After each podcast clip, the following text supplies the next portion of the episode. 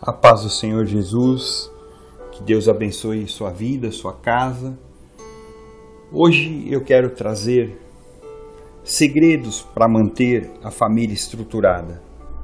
Porém, antes eu quero ler um trecho da palavra de Deus que se encontra em Efésios, capítulo 5, versículos 22 a seguir, que diz assim: Mulheres, sujeite-se cada uma a seu marido como ao Senhor, pois o marido é o cabeça da mulher, como também Cristo é o cabeça da igreja, que é o seu corpo, da qual ele é o Salvador. Assim como a igreja está sujeita a Cristo, também as mulheres estejam, estejam em tudo sujeitas a seus maridos.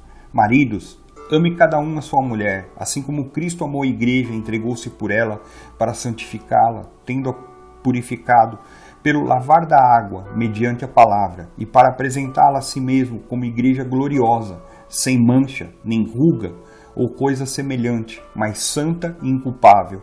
Da mesma forma, os maridos devem amar cada um a sua mulher como, a, como ao seu próprio corpo. Quem ama sua mulher, ama a si mesmo. Além do mais, ninguém jamais odiou o seu próprio corpo, antes o alimenta e dele cuida, como também Cristo faz com a igreja, pois somos membros do seu corpo. Por essa razão, o homem deixará pai e mãe e se unirá à sua mulher, e os dois se tornarão uma só carne. Este é um mistério profundo. Refiro-me, porém, a Cristo e à Igreja. Portanto, cada um de vocês também ame a sua mulher como a si mesmo, e a mulher trate o marido com todo o respeito. Vemos algo muito importante, que não é um mito de almas gêmeas, ou de que teremos homens e mulheres perfeitos, mas homens e mulheres compromissados com a palavra de Deus, que compõem a família. E o bem-estar da família depende da saúde do relacionamento conjugal. Se o casal está bem, os filhos encontrarão espaço para conviver felizes, apesar dos problemas que nós vamos ter no dia a dia. Se o casal não está bem, também sofre ele com todos os demais componentes. Quando os cônjuges se amam, e conforme lemos fala sobre amar, se sujeitar, ou seja, estar debaixo também da missão um do outro, ajudando um ao outro, e eles demonstram esse amor em pequenas atitudes, cultivam um carinho especial pelo outro. Isso influencia também o comportamento dos filhos, porque os filhos vão aprender que o casamento é acima de tudo companheirismo, e ao construírem seus lares, eles podem repetir esses modelos. Vemos a necessidade da interdependência de um para com o outro. É necessário que esses cônjuges estejam ligados física, emocionalmente, há uma intimidade sendo trabalhada. E essa submissão, no sentido de que mulheres sejam submissas aos seus maridos, ou seja, mulheres estejam sob a missão do marido, que é administrar, que é cuidar, e eles juntamente, marido e mulher, cuidam desse lar. E com isso nós temos alguns segredos para a família manter-se estruturada. A primeira delas que eu quero lhe trazer é: deixe que Jesus seja o Senhor da sua família. Muitas famílias ou muitas pessoas já receberam Jesus como Senhor e Salvador, mas não permitiram que ele seja o Senhor delas. O principal segredo para que a gente tenha um lar estruturado é deixar que Cristo tenha o senhorio da nossa família. E muitas vezes temos que vencer a indecisão, porque como homens e mulheres queremos levar as coisas do nosso modo, do nosso jeito, mas Deus tem o melhor para a sua vida, para a tua casa.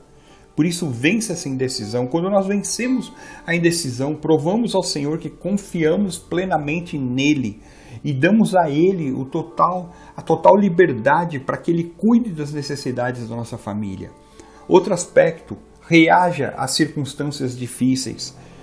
Temos constantemente problemas, temos contas para pagar, temos necessidades. Muitas vezes um fica doente ou alguém passa mal mas é a hora da gente reagir, buscar a direção do Senhor, orar, jejuar, ler a Bíblia, não ficar se lamentando o tempo inteiro, ah, o que vai ser de mim, como será? Porque Deus quer trazer o sustento para a tua vida, Deus quer trazer a resposta para que a tua, aqui naquilo que tua família necessita. Outro aspecto, cuide dessa família cuidado na atenção, no compromisso, no sentido de também ter percepção do que está ocorrendo. Sabe, uma família aos pés de Jesus é canal de bênção para a sociedade. Eu tenho certeza que o Senhor pode cuidar do seu lar, mas vocês precisam dar permissão a isso.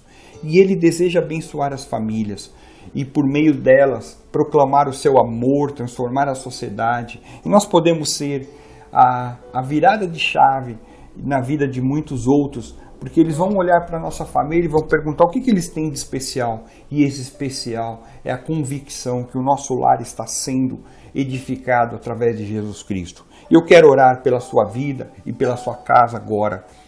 Pai, no nome de Jesus Cristo, eu quero te agradecer por mais esse dia, Senhor. E venho pedir que o Senhor seja totalmente o Senhor da nossa família, nós entregamos a Ti, Senhor, tudo aquilo que é de bom, tudo aquilo que é de ruim, Senhor. Não queremos tomar as nossas decisões próprias, mas queremos que o Senhor tome essas decisões, nos oriente, Senhor, na nossa vontade que muitas vezes vai contrária àquilo que tu queres e que tenhamos um ouvido atento àquilo que tu queres falar, àquilo que tu queres agir, Senhor.